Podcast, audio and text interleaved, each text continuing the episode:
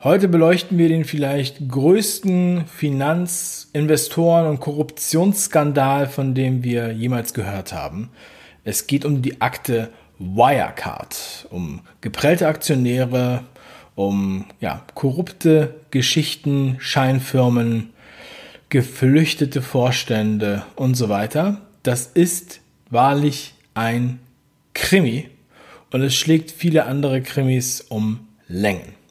Ich bin heute im Interview, im Gespräch mit Markus Mingers, dem bekannten Verbraucherrechtsanwalt, der nun eine Sammelklage gegen Wirecard sowie die ganzen anderen Beteiligten anführt.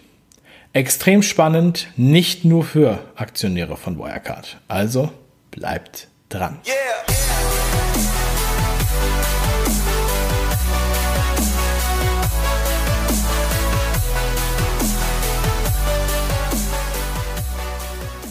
Ja, wie schon im Intro erwähnt, öffnen wir heute die Akte Wirecard, gucken uns das mal genauer an und vor allem wollen wir hier die Leute nicht einfach so äh, ungestraft davonkommen lassen. Das ist ja ein weitreichender Skandal, man könnte fast sagen eine Krake. Äh, man kann sich das selber kaum vorstellen. Es erinnert fast an einen Marvel-Comic. Und deshalb habe ich mir heute hier einen Experten und ja, ähm, sagen wir mal, jemanden, der die Schlacht mit anführt, eingeladen. Und zwar den Verbraucherschutzanwalt Markus Mingers. Hallo Markus, ich grüße dich. Hallo Dave, grüß dich. Ja, Markus, der Fall, ich habe es ja immer schon mal angedeutet, äh, ist jetzt natürlich vielen in den Medien. Einige haben da was von gehört, aber manche wissen überhaupt gar nicht, was Wirecard ist. Ähm, gut, digitaler Zahlungsanbieter, das haben jetzt viele begriffen. Erzähl doch mal bitte mit deiner, aus deiner Sicht, ähm, mit was haben wir es hier eigentlich zu tun? Also aus unserer Sicht äh, haben wir hier einer der größten Bilanzbetrugsskandale ähm, aus den letzten zehn Jahren mindestens. Äh, das ist ja ein Riesenkrimi. Gestern kam, glaube ich, auch die Nachricht, dass äh, das Ganze verfilmt werden soll. Ähm, also wir haben flüchtige Vorstände, wir haben 1,9 Milliarden auf Konten, die plötzlich nicht mehr da sind. Wir haben einen DAX-Konzern mit bester Reputation. Wirecard galt als das neue SAP, als Deutschlands Tech-Hoffnung. Ähm, und das Ganze ist halt zusammengefallen wie ein Kartenhaus. Offensichtlich haben sich die Vorstände die Taschen voll gemacht. Ähm, ist kommt jetzt immer mehr dabei heraus, äh, wo welche Gewinne gemacht wurden bei dem Unternehmen. Es wird also alles immer dubioser. Es ist tatsächlich, äh, es ist wie ein Drehbuch. Ja, das ist interessant. Das habe ich noch nicht gehört, dass sie es verfilmen wollen. Aber da denkt man natürlich dann direkt an äh, Wolf of Wall Street genau. von äh, Marco äh, von Scorsese. Wie heißt er mit Vornamen? Äh, Martin. Martin Scorsese, nicht Markus. Ähm, Martin Scorsese. Äh, also Zahlungsanbieter, die haben sozusagen Terminals angeboten, mit denen man dann mit Karte bezahlen kann und ähm, groß geworden sind sie aber mit, ähm, sagen wir mal, mit äh, Pornofilmen online verkaufen und äh, Online-Lotterie. Und ähm, auch wir haben, ja, also ich habe immer mal wieder mir das angeschaut, ja, und auch ähm, Frank Thelen zum Beispiel hat die ja auch empfohlen. Ja. Und es war, wie du auch sagst, die deutsche oder die europäische Antwort auf äh, oder Hoffnung auf, auf äh, einen ganz großen Player. Ähm, und es ist ja irgendwie dubios, wie es dazu kommen kann, dass da jetzt auf einmal Geld unterschlagen wird und so weiter, weil so einfach geht das ja nicht. Ähm, wir haben ja erstmal, die haben ja damals, als sie die Börsen, äh, als sie die, äh, also normalerweise, wenn man an die Börse geht, wird man ja sehr stark kontrolliert. Und da haben die ja schon komisch angefangen. Weißt du, da kannst du das mal ein bisschen mehr erklären vielleicht? Also die haben sich ja da mehr oder weniger eingekauft über eine andere börsennotierte Firma. Ähm, da habe ich auch nicht weitere Hintergrundinformationen. Ich weiß nur, dass seit 2008 immer wieder Gerüchte hochkamen ähm, über Bilanzbetrügereien, über Unklarheiten, über Tochtergesellschaften in Asien, in Dubai, in Freihandelszonen ähm, über dubiose Zukäufe. Ähm, aber wie jetzt genau die an die Börse gekommen sind, das, das weiß ich nicht.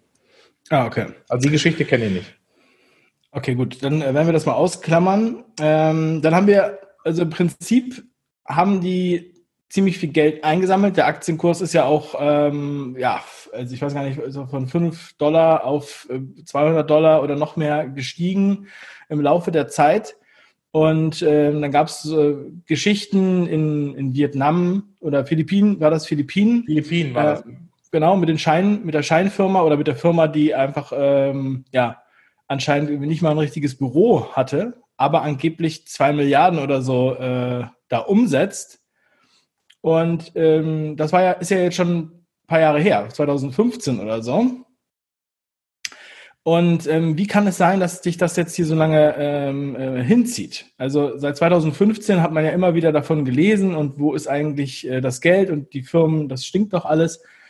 Ja, wieso ist das jetzt so eskaliert? Und, ähm, ähm also zum einen war es so, dass es Wirecard systematisch gelungen ist, immer wieder ähm, Presseberichten und, und, und investigativen Journalisten, die immer wieder mundtot zu machen. Ähm, da mhm. wurden halt Leute auch, auch äh, staatsanwaltlich vernommen und dann wurde denen auch in der, äh, in der Vernahme mitgeteilt, ähm, dass Wirecard nun die Identität rausbekommen wollte und man wollte sie fertig machen. Ähm, es gab immer mhm. wieder auf Portalen wie Finanznet, Wall Street Online, gab es immer wieder anonyme Hinweise. Ähm, äh, auch was, was EY betrifft, also die, die Wirtschaftsprüfungsgesellschaft. Und immer wenige Tage später ist alles gelöscht worden und die Leute sind, sind verschwunden. Ähm, also Leute sind immer wieder mundtot gemacht worden. Selbst ähm, da gab es ja noch den Skandal, hier diese Schutzgemeinschaft deutscher Kapitalanleger, SDK, die jetzt auch äh, auf ihrer Website gegen Wirecard wettern. Auch da gab es einen Vizepräsidenten. Zunächst mal hat man Stellung bezogen gegen Wirecard und dann hat man herausgefunden, dass der Vizepräsident halt Insiderhandel betrieb und mit seinen, äh, der Schutzgemeinschaft und mit seinen Informationen, die er hatte, aufgrund seiner Position wohl offensichtlich auch in die eigene Tasche gewirtschaftet hat. Also so war es so ein, so ein schmutziges Ping-Pong-Spiel. Und so konnte Wirecard das über viele Jahre tatsächlich so ein bisschen unterm Radar halten die Vermutung ist natürlich da, aber das ist noch keine gesicherte Erkenntnis, ähm, dass viele, viele Leute im Umfeld, Journalisten, Wirtschaftsprüfer, vielleicht weitere Institutionen einfach mitverdient haben. Mhm. Ja, also man muss sagen, das ist äh, mafiös. Ja, man hat das Gefühl, das ist mafiös und ähm, vor allem die Kontrollinstanzen, jetzt zum Beispiel auch die BaFin, die ja die, das Bundesministerium für Finanzaufsicht, äh, heißt es ja, glaube ich, ähm, zum Beispiel ein, ein, Freund von mir, der hat einen Whisky-Handel gehabt, ja? ja. Der hat mit Whisky im großen Stil getradet, äh, sozusagen. Und das war in so ein hohes Level, dass irgendwann die BaFin ähm, dann wollte, dass er eine Bankenlizenz äh, beantragt oder er muss aufhören. Ja. ja. Dann denkt man sich, die kümmern sich um was, ja. Die passen auf. Die passen auch auf, wenn Banken fusionieren, wenn große Sparkassen, die halb Deutschland aufkaufen und immer größer werden. Aber in diesem Fall machen sie die Augen zu und ähm, ähnlich wie du es schon angesprochen hast, ich erinnere mich an einen ähm, Journalisten von der Financial Times aus London. Genau. Der Dan McCrum, der genau. immer wieder äh, da auch angegriffen wurde. Er würde falsche Nachrichten verbreiten, sozusagen.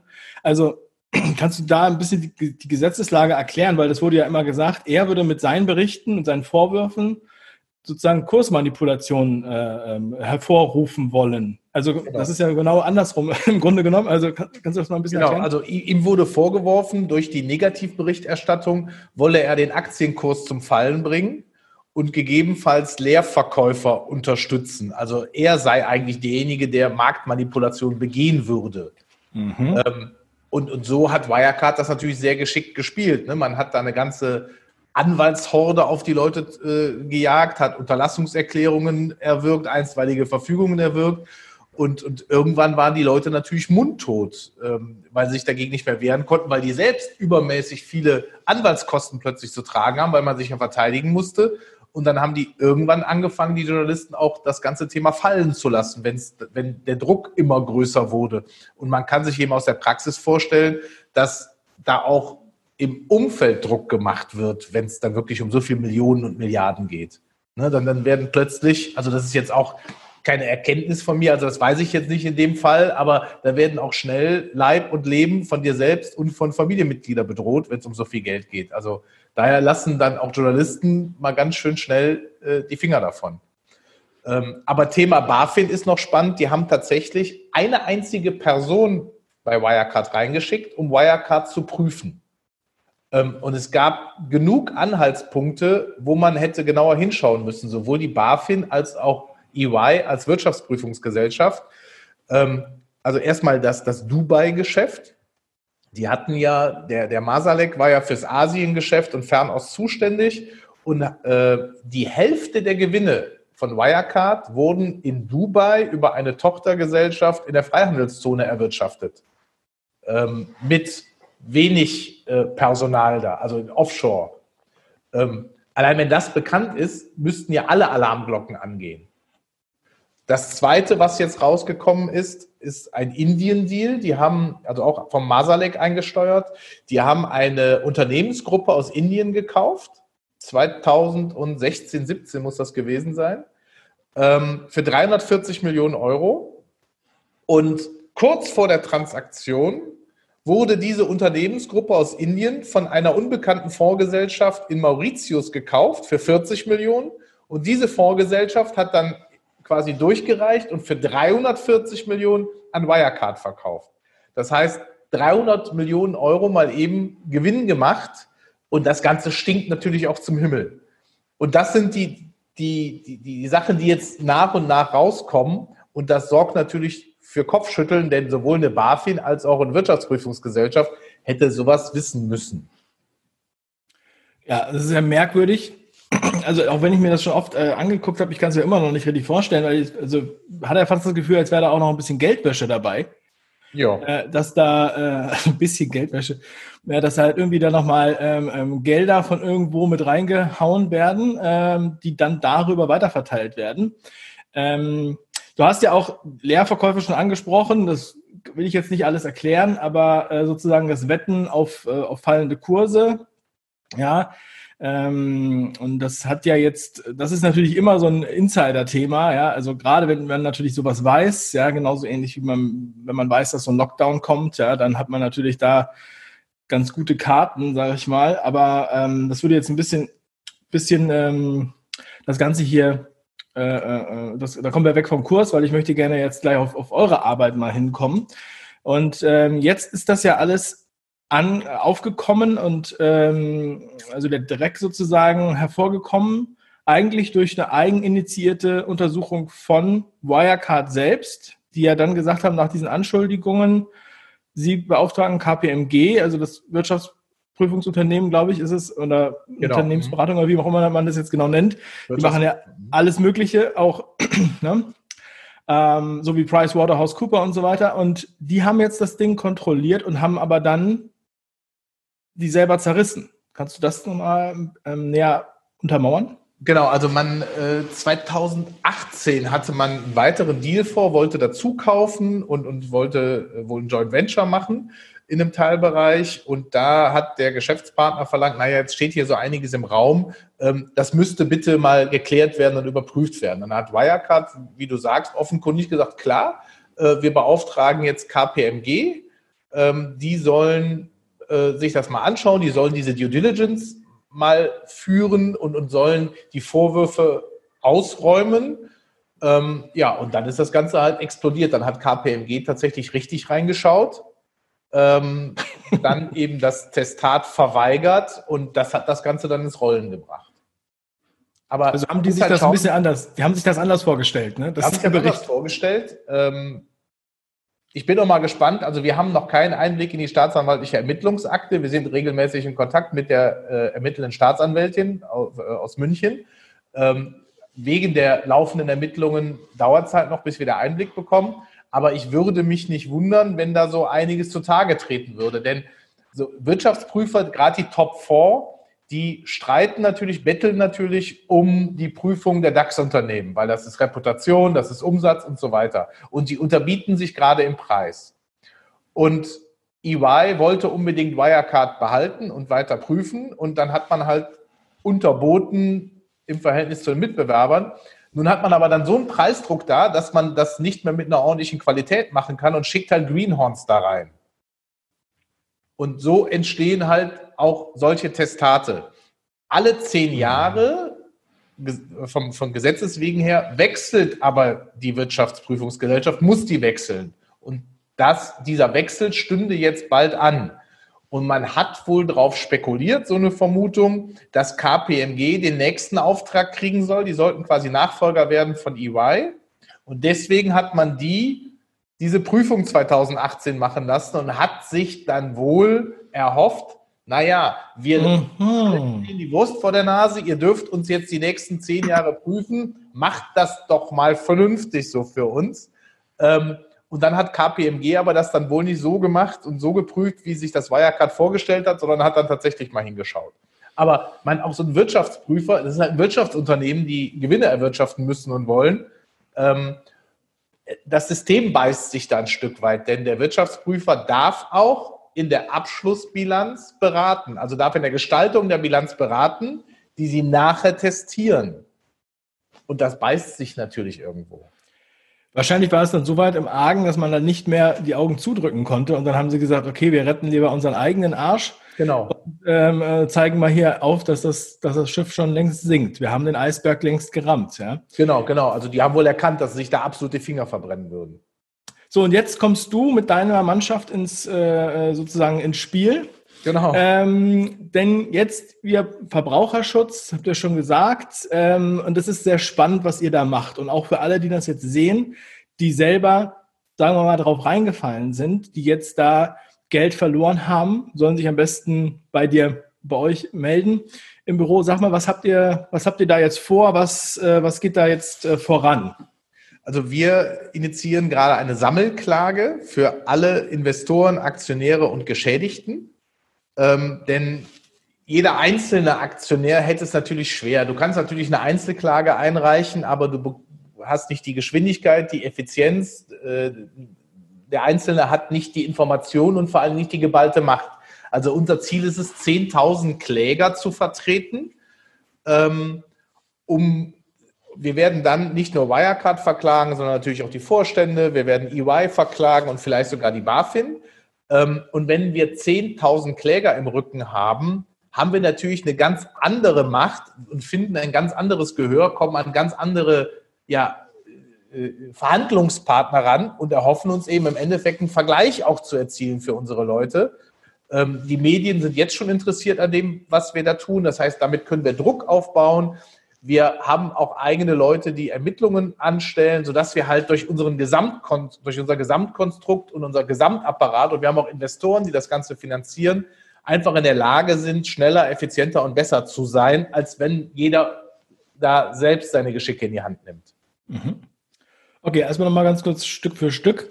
Erstens äh, Sammelklage. Ich dachte, dass es in Deutschland keine Sammelklage gibt. Ich kannte also das, man kennt, man kennt immer von Aaron Brockovich, diese ganzen genau. amerikanischen genau. Sammelklagen, ja? ja, ja. Äh, erzähl mal. Also Sammelklage ist auch der untechnische Begriff. Das ist eben ein Musterverfahren nach dem Kapitalmusterverfahrensgesetz. Das ist damals für die Telekom eingeführt worden, dieser Telekom-Prozess. Man nennt das auch Telekom-Gesetz. Mhm. Das war so das, das erste Musterverfahren. Das ist bisschen untechnisch ausgedrückt, aber es ist so eine Art Sammelklage. Also, ein, also es geht eigentlich auch nur für solche Finanzsituationen. Genau. Äh, ja, okay. Genau, genau. Also genau dafür ist es eben geschaffen, dass Aktionäre ihre Interessen bündeln können und nicht jeder Einzelne vorgehen muss. Und genau so ein Ding initiieren wir gerade vor dem Landgericht München.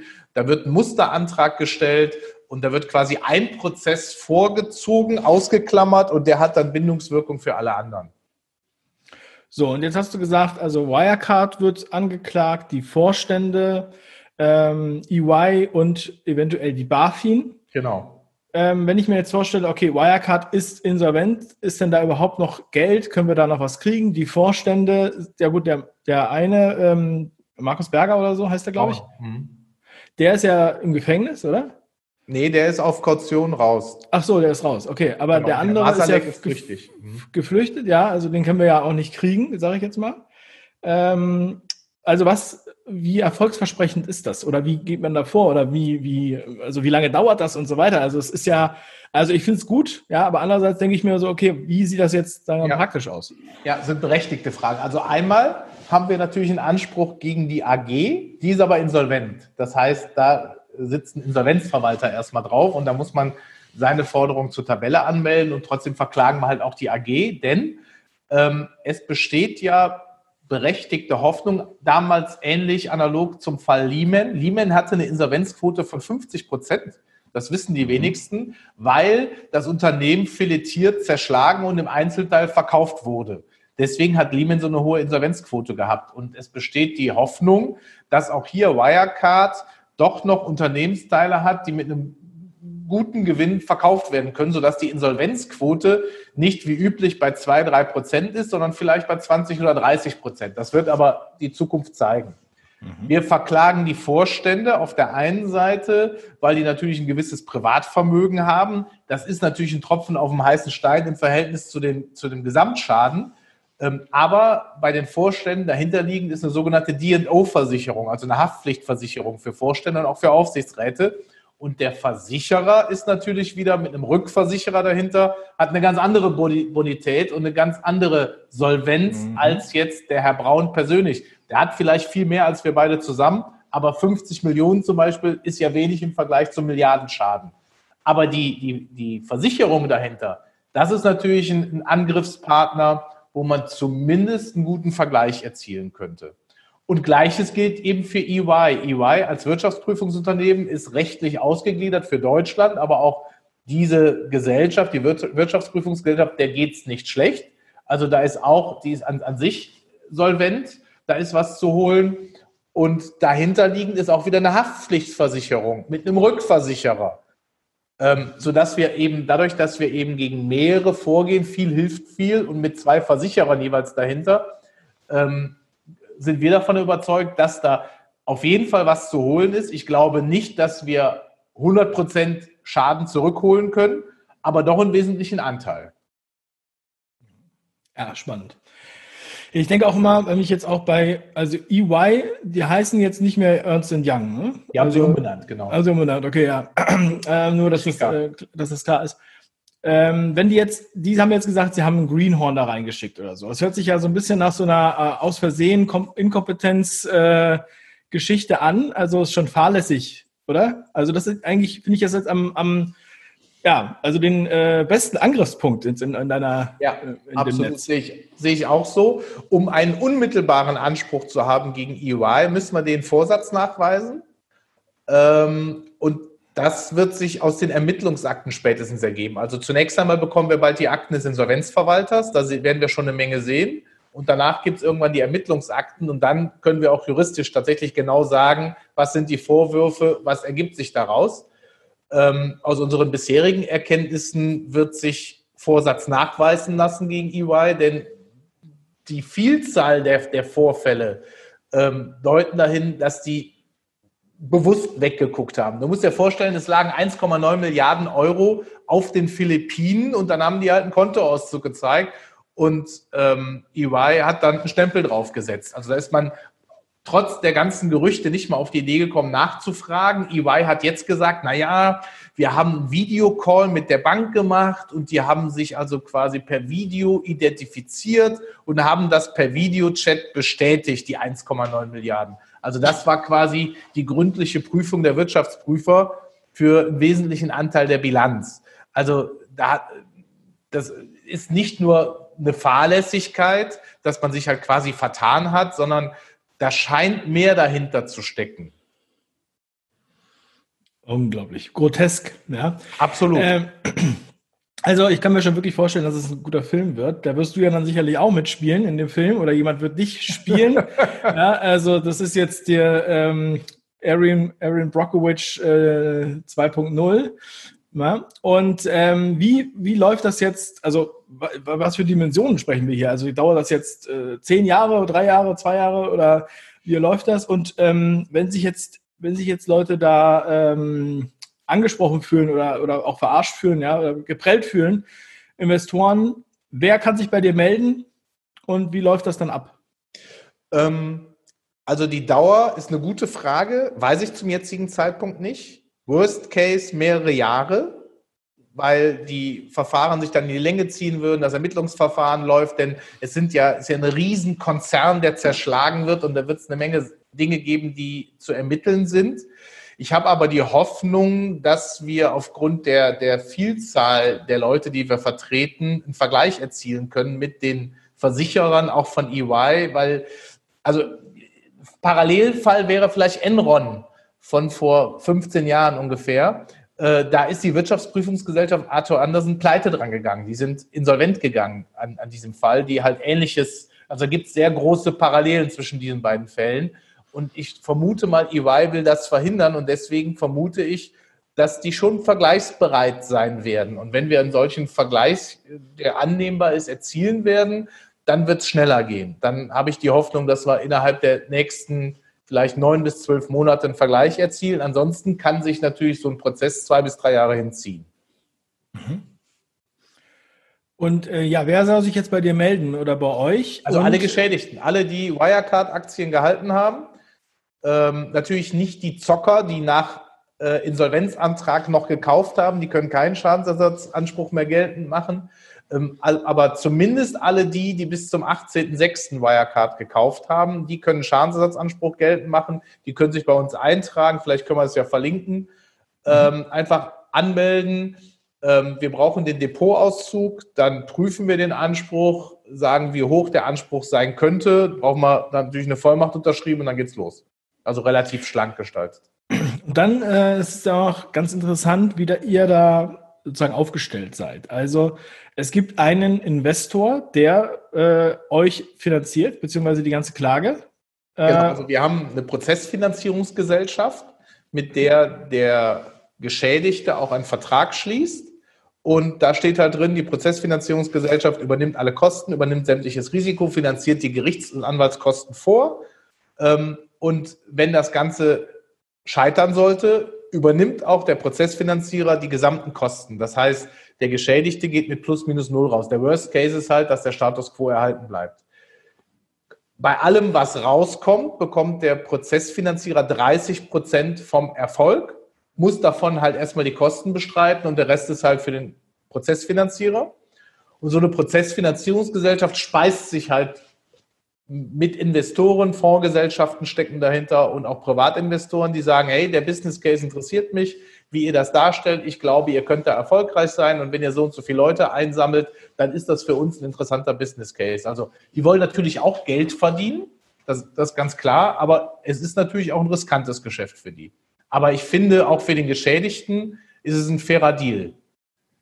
Mhm. Ja, sehr gut. Also ich finde das eine gute Sache, deshalb ähm unterstütze ich das auch gerne. Bin auch sehr gespannt, wie das hier weiter verläuft. Ähm, also jeder, der geschädigt ist, vor dem 18.06. gekauft hat, der soll sich melden. Wir verlinken das natürlich entsprechend. Und Markus, ich denke mal, wir werden uns dann einfach mal zeitnah oder beziehungsweise im Verlauf dieses Geschehens ähm, einfach nochmal unterhalten, im halben Jahr oder so, ne? Wie weit, wie weit da der Stand ist. Und du hast gesagt, es muss jetzt alles bis nächste Woche irgendwie passieren. Ähm, nee, wir wollen bis nächste Woche den ersten Schwung einreichen, aber mhm. man hat schon Zeit, sich auch noch, noch später dort anzumelden bei, äh, bei der Sammelklage. Ähm, aber wer zuerst kommt, der meint natürlich zuerst. Okay, gut. Also gut, dann ähm, äh, nicht so lange warten, am besten jetzt äh, sofort mitmachen. Ja, Prima. Markus, also vielen lieben Dank für den Überblick. Äh, Finde ich extrem spannend und äh, toll, äh, viel Erfolg bei deiner Arbeit da und äh, macht was draus. Ne? Vielen Dank. Wir geben Gas. Ciao. Ciao. Tschüss. Yeah. Wie klingt dieser Wirecard-Skandal für dich? Bist du selber geschädigt? Kennst du jemanden, der geschädigt wurde? Hast du das jetzt schon mal in den letzten Monaten und Jahren verfolgt, was hier an Berichterstattung gelaufen ist? Schreib mir bitte in die Kommentare, was du davon hältst. Ich freue mich davon zu lesen und ja, mach mit. Ähm, wenn du geschädigt wurdest, dann äh, ja, klick auf den Link, melde dich bei Markus und der Kanzlei. Viel Erfolg dabei, mach was draus. Vielen Dank für die Aufmerksamkeit. Bis zum nächsten Video. Euer Dave. Ciao.